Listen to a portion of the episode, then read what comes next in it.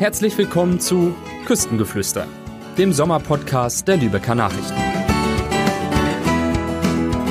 Ein herzliches Hallöchen, auch von mir. Ich bin Lisa und ich habe Küstengeflüster im vergangenen Jahr betreut und freue mich deshalb, eine kleine Gastfolge zu haben. Dafür habe ich mir Lukas Reuter eingeladen von der DLRG. Er ist zwischen Sirksdorf und Niendorf eingesetzt und erzählt ein paar spannende Dinge. Freut euch außerdem auf die Veranstaltungstipps dieser Woche.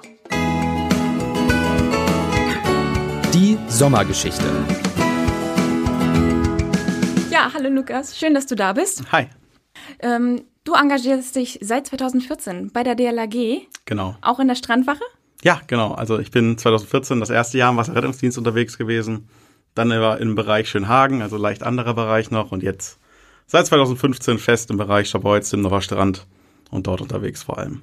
Das ist ja Wahnsinn. Also wenn ich jetzt an das Wetter der letzten Tage denke, da war es ja super voll am Strand, so was ich mitbekommen habe. Ich war leider nicht selbst dort, aber äh, ich habe genug von Kollegen gehört. Ja, es war auf jeden Fall sehr, sehr voll, auch sehr, sehr einsatzreich dadurch natürlich.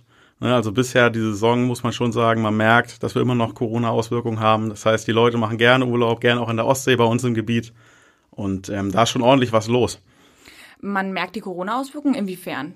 Naja, man merkt immer noch, dass sehr, sehr viele Leute speziell in Deutschland Urlaub machen und dass halt vor allem die Küsten natürlich jetzt bei dem heißen Wetter, was wir hatten, immer sehr, sehr überlaufen sind. Gerade auch der Bereich Sirksdorf, Schab äh, Schabeutz, Hafkrug ist natürlich immer relativ voll und ja. äh, daraus resultieren auch ordentlich Einsatzzahlen, die wir bisher jetzt schon äh, erreichen konnten.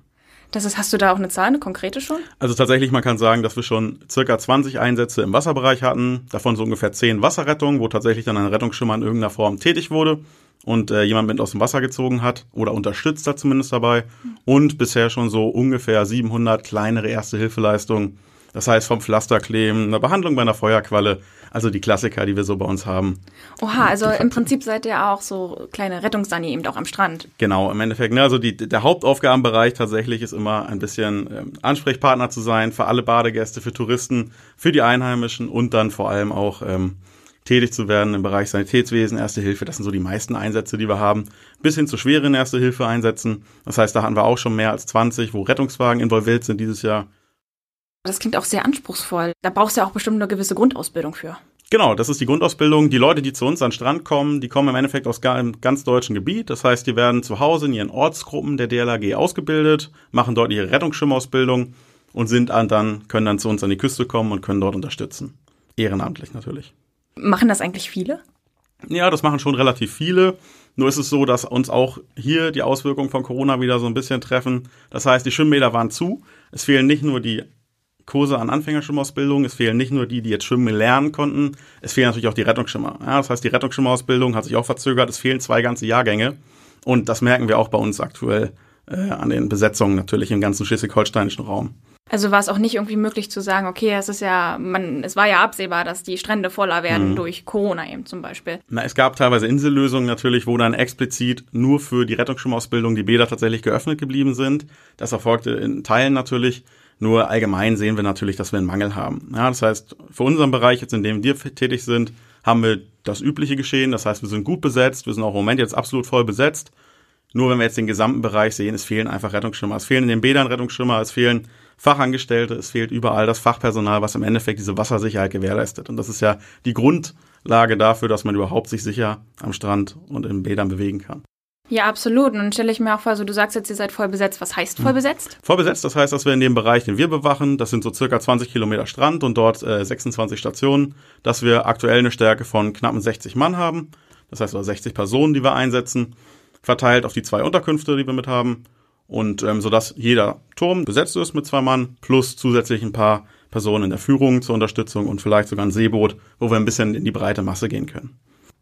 Durch Corona ist das Strandgeschehen ja an den äh, Stränden der Lübecker Bucht, ich denke mal schon deutlich entzerrt worden, jetzt gerade auch wenn ich an die Strandampel denke.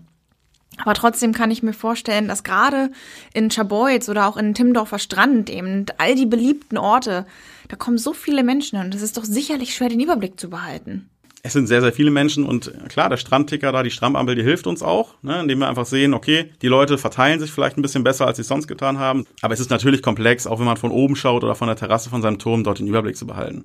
Ja, wir haben tausende Leute am Strand, hunderte im Wasser. Das ist einfach an den Hotspots wirklich dann ziemlich aufregend und ziemlich auch schwierig, dort den Überblick zu behalten. Wie macht ihr das? Ja, wir machen das, wir haben ja verschiedene Techniken, die wir auch in der Rettungsschwimmausbildung mit lernen und auch in den weiterführenden Ausbildungen. Zum Beispiel kann man dann seine Fachausbildung bei uns machen, Fachausbildung Wasserrettungsdienst. Dort wird dann verschiedene Screening-Techniken, nenne ich es jetzt mal, vom, äh, von der Wasserfläche ausgebildet. Zusätzlich hat man natürlich klassisch das Fernglas, was einen dann auch mit unterstützt, um in die Weite so ein bisschen zu schauen. In dem Zug interessiert mich dann auch noch, ähm, wie verhalte ich mich eigentlich, wenn ich am Strand jetzt eine Person sehe, die irgendwie, ich weiß nicht, im Wasser meinetwegen auch wild um sich strampelt oder einfach aussieht, als würde sie irgendwie Hilfe brauchen oder Not sein? Naja, im Regelfall so wie in der ersten Hilfe erstmal. Man kann nichts verkehrt machen. Das heißt, der erste Schritt ist immer informieren in irgendeiner Weise. Das heißt, entweder, wenn Rettungsschimmer irgendwo sichtbar sind, informieren, sprecht die Rettungsschimmer an. Die sind, wie schon gesagt, jetzt voll besetzt bis mindestens Ende August. Auch im September noch sehr gut, aber jetzt auf jeden Fall voll besetzt, sodass immer ein Ansprechpartner in der Nähe ist. Wie gesagt, hier ist was, hier ist eine Schnittverletzung, hier ist aber auch vielleicht wirklich im Wasser was. Wir als Rettungsschimmer können ertrinkende Personen immer sehr, sehr schlecht vielleicht wahrnehmen. Also im Regelfall tatsächlich muss man so ehrlich sein, eine ertrinkende Person selber sieht man wirklich schlecht bis gar nicht. Was man aber sieht, ist, wenn irgendwie Menschenmassen sich anders verhalten. Wenn Menschen sich anders verhalten, wenn irgendwie im Wasser auch Personen sich anders verhalten in irgendeiner Weise, Menschenansammlungen, das kann man super beobachten und dann weiß man, hey, da könnte irgendwie was sein. Das ist so das Wichtigste. Also anhand so einer Situation. Also ihr seht Genau. das eher an den, an den Menschen drumherum. Genau, wir sehen das oft. Also tatsächlich jemanden zu erkennen, okay, der ist jetzt in Not. Das ist relativ selten. Jetzt hatten wir vor ein paar Tagen eine Ausnahmesituation. Da war es tatsächlich so, dass ein erschöpftes Mädchen, was so mittleren Alter so zwölf Jahre alt ist, ähm, was äh, sich auf den Rücken gedreht hat und dann um Hilfe gerufen hat. Das ist aber der seltenste Fall.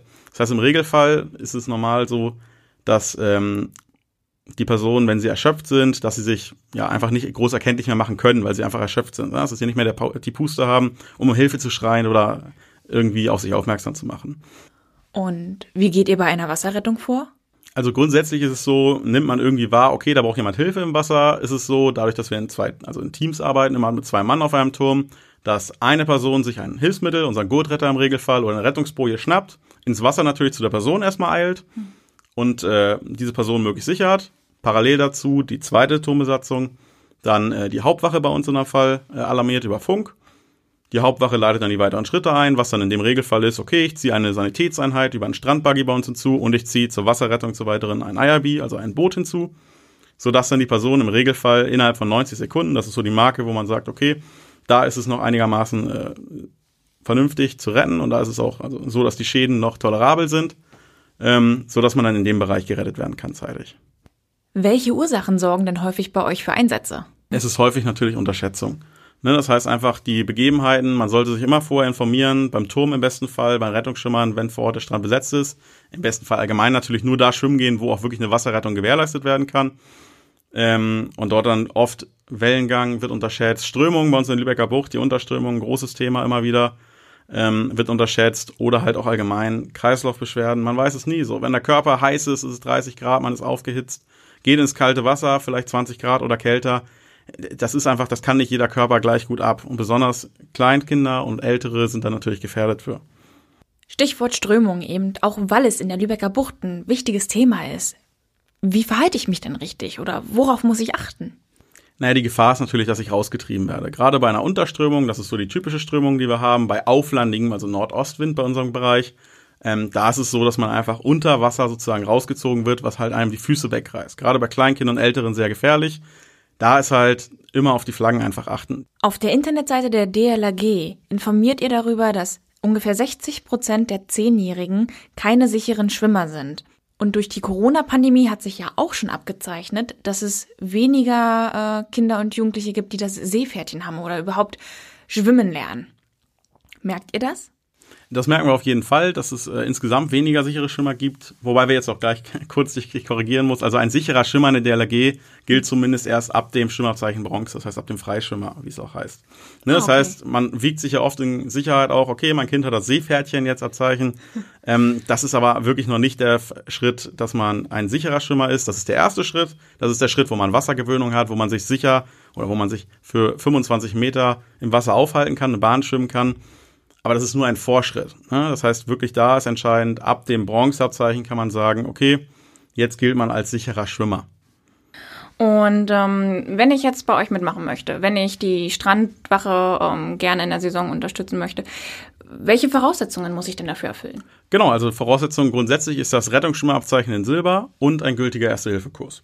Das heißt, die Ausbildung kann man zu Hause in den Ortsgruppen bei der DLAG oder bei der Wasserwacht, da gibt es verschiedene äh, Organisationen, die das ausbilden, machen. Und dort, äh, wenn man das Abzeichen dann hat, kann man sich bei uns zentral über den zentralen Wasserrettungsdienst Küste, bei unserer Bundesstelle in Bad Nendorf bewerben.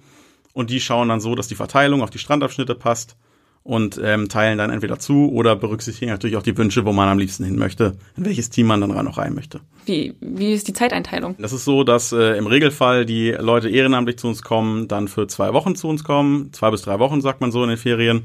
Ähm, wir haben von der Altersgruppe halt viele 16-Jährige, die gerade in den Schulferien in der Hauptsaison dann kommen. Das heißt, ab 16 Jahren in Kombination mit dem Rettungsschnurrzeichen Silber ist das dann möglich. Und ähm, in der Vor- und Nachsaison, so Mai, September, ist es halt so, dass vor allem Studenten oder auch die etwas Älteren, die vielleicht berufstätig mit noch sind, dass die dann uns vor allem unterstützen. Dann vielleicht aber auch für kürzere Zeiträume, eine Woche, da ist vieles möglich einfach. Aus der Region. Das soll es natürlich noch nicht gewesen sein, denn ein paar letzte Fragen habe ich noch für dich, Lukas. Worauf sollte man denn bei einem Strandbesuch generell achten?